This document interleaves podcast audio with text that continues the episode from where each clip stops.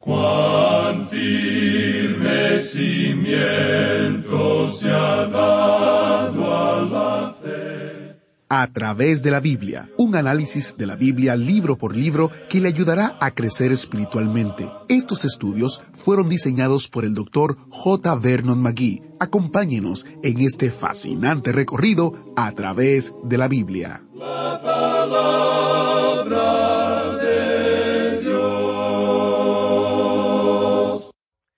Aquella misma hora aparecieron los dedos de una mano de hombre que escribía delante del candelero sobre lo encalado de la pared del palacio real.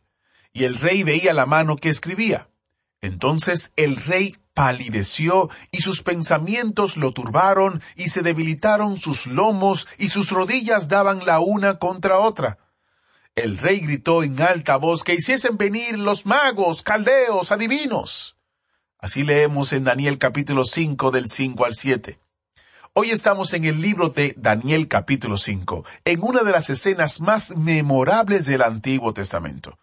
Nos encontramos en un banquete con el arrogante y viejo rey Belsasar, cuando de la nada la mano de Dios aparece y escribe en la pared. Pero nadie podía entender el mensaje. Así que llamaron a Daniel y la interpretación de Daniel puso una vez más su vida en peligro. Pero Daniel hizo lo que siempre hizo, confiar su vida a Dios y defender la verdad. Iniciamos nuestro tiempo en oración.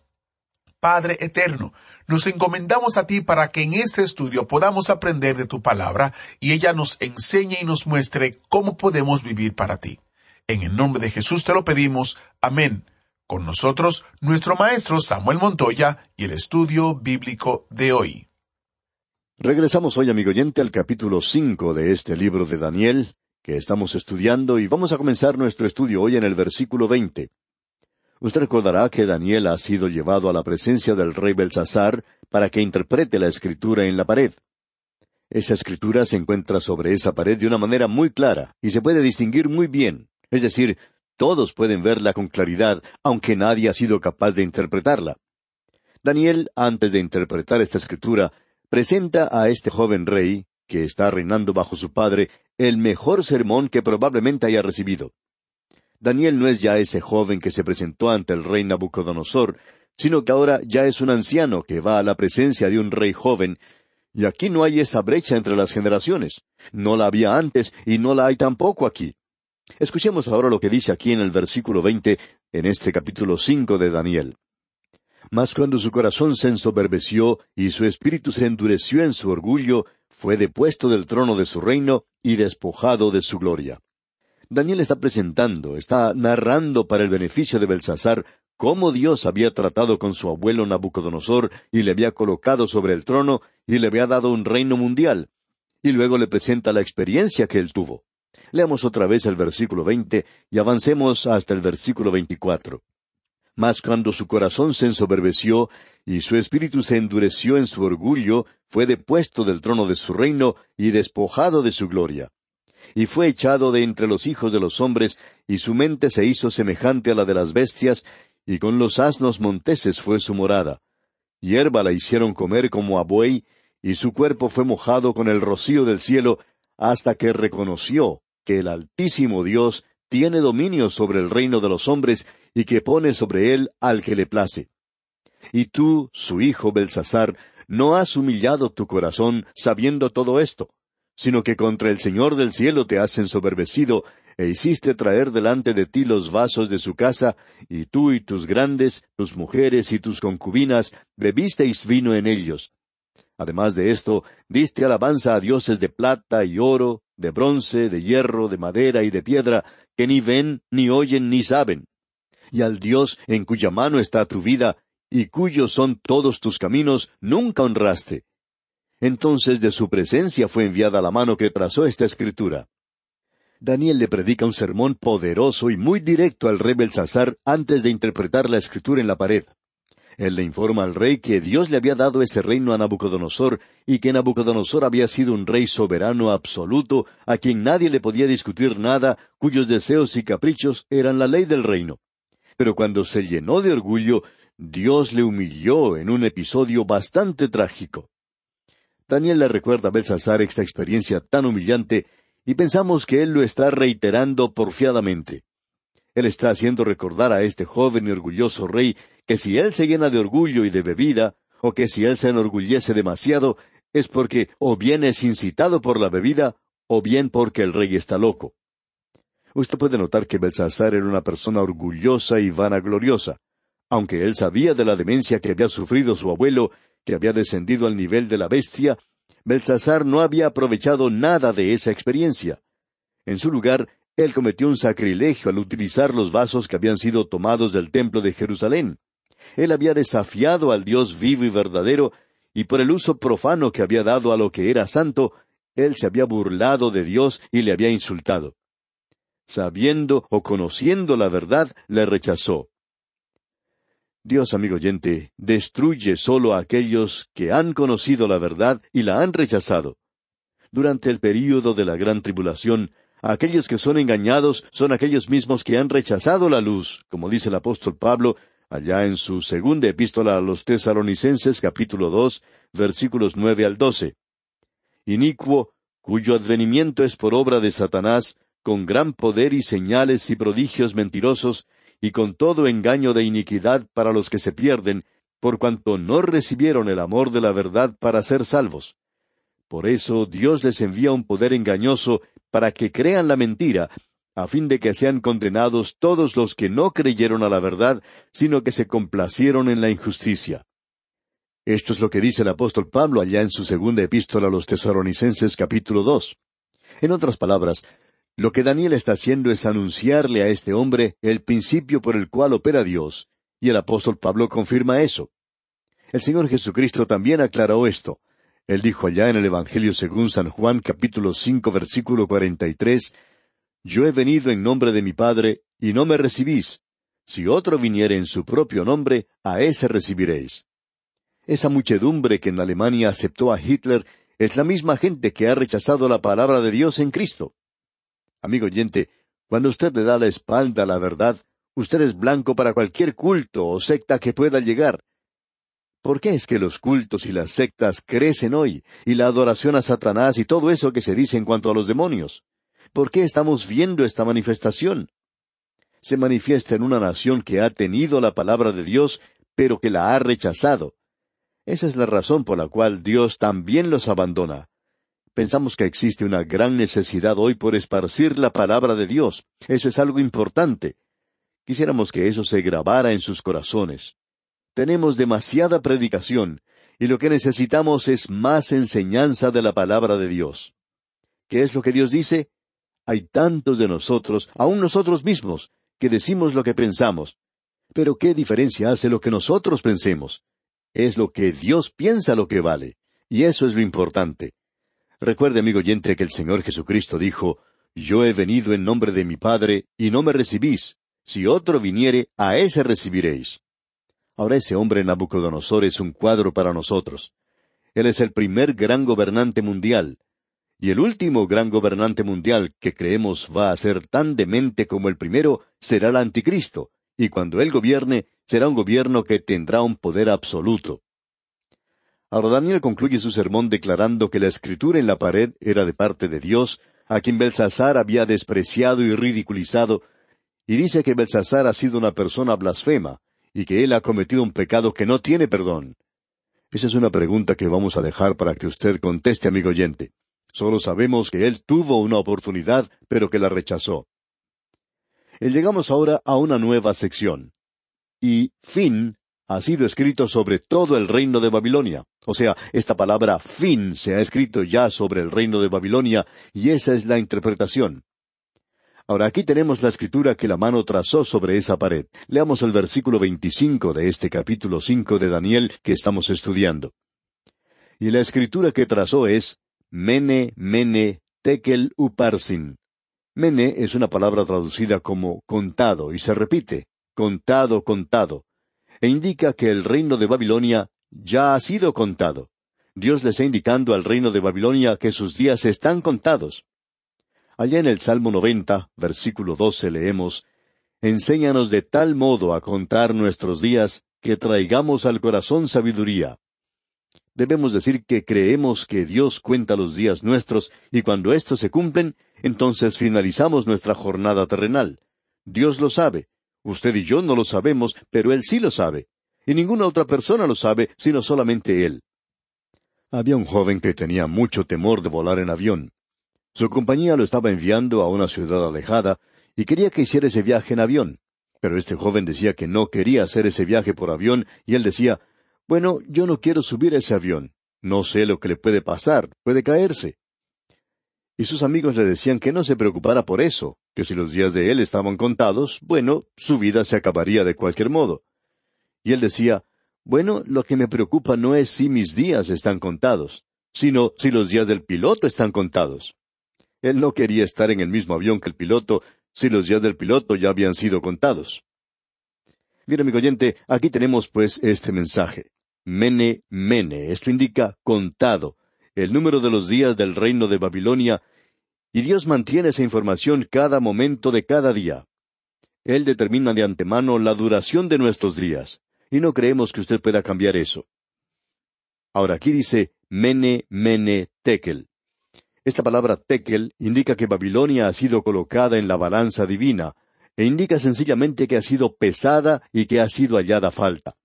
Ellos simplemente no tenían el peso suficiente. Eran de peso liviano, podemos decir. Dios había levantado a Babilonia. Ahora la va a derribar. ¿Por qué? Porque Babilonia no había alcanzado el nivel establecido por Dios. Allá en el libro de Apocalipsis tenemos dos capítulos que nos hablan en cuanto a las iglesias. El Señor Jesucristo es observado en medio de los candeleros donde están las iglesias, las siete iglesias de Asia. Él es quien atiende el candelero, lo alimenta con aceite, las apaga cuando no dan la suficiente luz, y Él juzga a cada iglesia hoy. Quizá aquí nosotros pesemos mil gramos por cada kilo, pero Cristo nos pesa en la balanza del tiempo, y Él dice a cada una de las iglesias, arrepiéntete. Ustedes no han alcanzado mi medida, y eso es lo que nos dice a usted y a mí hoy. Amigo oyente, usted sabe que nuestra justicia no es solo insuficiente, sino que son trapos de inmundicia.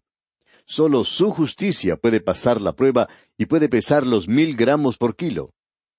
En el libro de Romanos capítulo tres versículos veintiuno y veintidós leemos Pero ahora, aparte de la ley, se ha manifestado la justicia de Dios, testificada por la ley y por los profetas, la justicia de Dios por medio de la fe en Jesucristo para todos los que creen en Él, porque no hay diferencia. Él es quien pesa la humanidad, Dios es quien pesa los actos, los hechos de la humanidad. Ahora la palabra Pérez quiere decir que el reino de Babilonia va a ser dividido y entregado a los medos y los persas. Es decir, que la cabeza de oro está siendo quitada de aquella estatua, y ha llegado la hora para que ocupe su lugar los brazos de plata. Dios es quien está en control completo de la situación, y Él continuará quitando y poniendo, como dice el profeta. Dios quita y pone hasta que llegue aquel cuyo derecho es gobernar y Él es aquel que vendrá algún día. Pero hasta entonces Dios continuará quitando y poniendo, y creemos que Él hace una buena tarea en cuanto a esto. Recordamos que hace muchos años Mussolini, Hitler y Stalin eran un terror. La gente que pertenecía a un partido político no quería a los del otro partido, y viceversa. Sin embargo, todo esto desaparece. Amigo oyente, Dios continúa gobernando y controlando las cosas. Él es quien quita y pone y continuará haciendo eso hasta cuando llegue aquel cuyo derecho es gobernar. Y esa es la piedra cortada no con mano. Él establecerá su reino aquí en la tierra. Ahora el versículo veintinueve de este capítulo cinco de Daniel dice Entonces mandó Belsasar vestir a Daniel de púrpura y poner en su cuello un collar de oro, y proclamar que él era el tercer señor del reino. Cuando dice esto de tercer señor del reino, nos damos cuenta de lo exacto que es el libro de Daniel. Como usted puede notar, el padre de este joven Belsasar era Nabónido, y en realidad él era el rey. Su hijo, quien era el nieto de Nabucodonosor, estaba reinando en su lugar. Su padre estaba haciendo alguna campaña y Belsasar era el segundo gobernante, así es que solo podía ofrecer el tercer puesto. Esto es lo que sucedió, pues, y la historia lo confirma. Ahora los versículos treinta y treinta y uno de este capítulo cinco, los versículos finales dicen La misma noche fue muerto Belsasar, rey de los caldeos, y Darío de Media tomó el reino, siendo de sesenta y dos años. En el mismo instante en que tenía lugar este banquete, los medos estaban marchando por debajo de los muros de Babilonia, donde antes corrían las aguas del canal. Debajo de los muros de esa ciudad corrían las aguas de los canales a través de toda la ciudad. Era una ciudad bastante hermosa, y ahora las aguas han sido desviadas hacia otra dirección, hacia el río Éufrates. Aquí tenemos al ejército de Darío penetrando a la ciudad misma, a donde estaba ubicado el palacio. Y la historia indica que Darío y sus hombres se encontraban dentro de la ciudad misma antes de que los guardias de la ciudad se dieran cuenta de ello. Acedetín, el historiador griego, menciona en la historia secular la forma en la cual se apoderaron de esa ciudad los medos y los persas. Belsasar fue muerto esa misma noche. Él había sido pesado y fue hallado falto. Dios hace eso. Dios dice que usted y yo hemos sido hallados faltos que todos hemos pecado y estamos destituidos de la gloria de Dios. Nosotros no llegamos a alcanzar el nivel, la norma, el estándar establecido por Dios. Y nosotros también estamos siendo juzgados en el presente, estamos perdidos. Y Dios nos está ofreciendo salvación. Ese hombre la rechazó y Belsasar murió. Y Darío de Media se apoderó del reino ahora. Él realizó un ataque relámpago y destruyó a Babilonia. Eso se había dicho proféticamente allá en el capítulo 21 de Isaías. Hace un tiempo atrás preguntamos cuántas personas habían escuchado un sermón predicado sobre el capítulo 21 de Isaías, y quizá era el uno por ciento que había escuchado un sermón basado en Isaías capítulo 21. Bueno, ahora no vamos a preguntar eso, pero pensamos que usted no solo ha escuchado un sermón basado en el capítulo 5 de Daniel, sino que han sido muchos los sermones que han hablado de este tema. Allá en el capítulo 21 de Isaías, versículo 5, leemos lo siguiente. Ponen la mesa, extienden tapices, comen, beben. Levantaos, oh príncipes, ungid el escudo. Dios estaba controlando y gobernando, y en un día futuro otra Babilonia caerá en las manos de Dios, y eso se nos presenta en el capítulo 18 de Apocalipsis, pero no vamos a ver eso ahora. Así es como cae esta civilización del hombre. Y con esto, amigo oyente, llegamos al capítulo seis de Daniel, y pensamos que este capítulo seis es probablemente el más conocido de toda la Biblia. Aquí se habla de Daniel en el foso de los leones. Y esto es algo que se menciona muchas veces. Amigo oyente, ¿se ha detenido usted a pensar alguna vez que Daniel solo pasó una noche en el foso de los leones? Sin embargo, él pasó toda una vida, desde que era un muchachito de unos diecisiete años hasta que tenía noventa años, en el palacio del rey. Y era una situación más peligrosa para Daniel vivir en el palacio del rey que pasar una noche en el foso de los leones. Los leones no le podían tocar, pero en el palacio él se encontraba en peligro constante. Sin embargo, nos gusta hablar en cuanto a Daniel en el foso de los leones, ¿verdad? Nos gustaría hablar más de Daniel en el palacio de Nabucodonosor, y luego de Nabónido, y luego de Belsasar, y luego de Darío de Media, y luego de Ciro, ese gran gobernante. Daniel estaba en peligro constantemente. Esos hombres eran paganos, y él tuvo el privilegio de llevar a algunos de ellos al Señor. Así es que él pasó solamente una noche en el foso de los leones. Pero vamos a mirar eso porque tiene un mensaje para nosotros en el presente.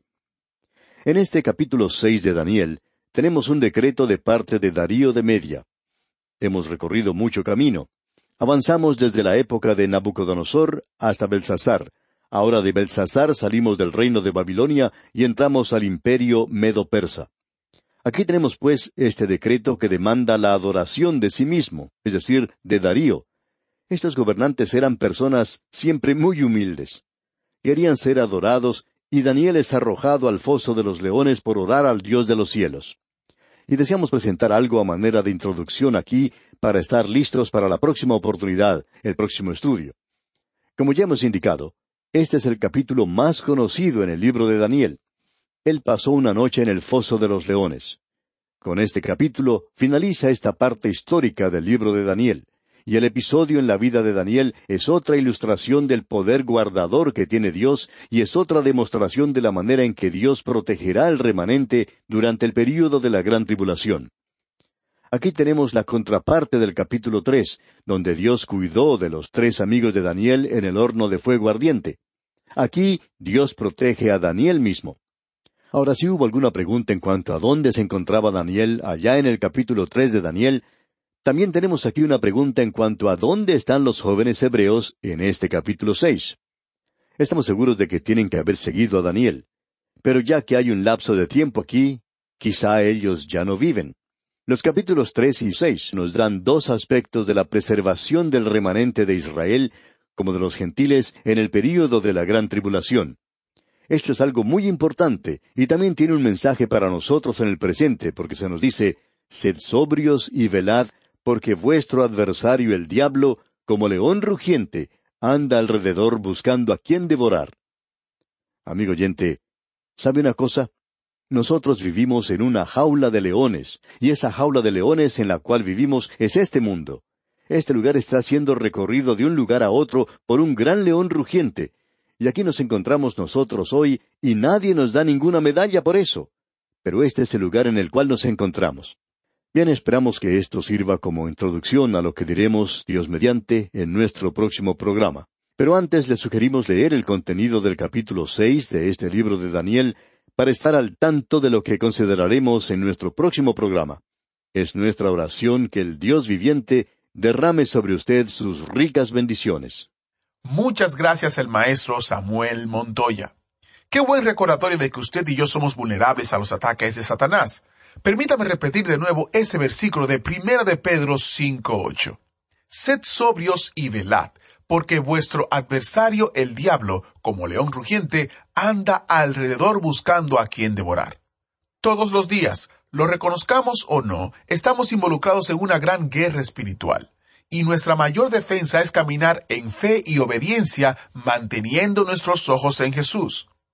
Usted puede estudiar más acerca de lo que la Biblia enseña acerca de la guerra espiritual en el librito titulado Cómo mantenerse contra Satanás. Un estudio muy práctico de Efesios capítulo 6. Encuentre este librito en a través de la Biblia.org barra libritos. A través de la Biblia.org barra libritos y allí usted podrá realizar una descarga gratuita de este material. Aquellos que viven en los Estados Unidos o tienen una dirección en los Estados Unidos pueden llamar al número 1-800-880-5339 y le enviaremos una copia impresa por correo postal sin costo alguno. El sitio otra vez es a través de la Biblia.org barra libritos y el número es 1-800-880-5339. ¿Ha usado Dios estos estudios de Daniel en su vida? ¿Qué ha aprendido? ¿Cómo ha sido desafiado o animado? ¿Cómo ha crecido en su fe? Envíenos un correo electrónico y comparta cómo Dios ha estado obrando en su vida. Nuestra dirección de correo electrónico es atv@transmundial.org o visite a través de la Biblia.org barra testimonio y déjenos un mensaje ahí. Sus mensajes serán de bendición para nuestras vidas. Mañana es otro pasaje conocido y favorito, a menudo apodado Daniel en el foso de los leones. Soy Geyel Ortiz y espero que nos encontremos aquí en una próxima ocasión de su programa a través de la Biblia.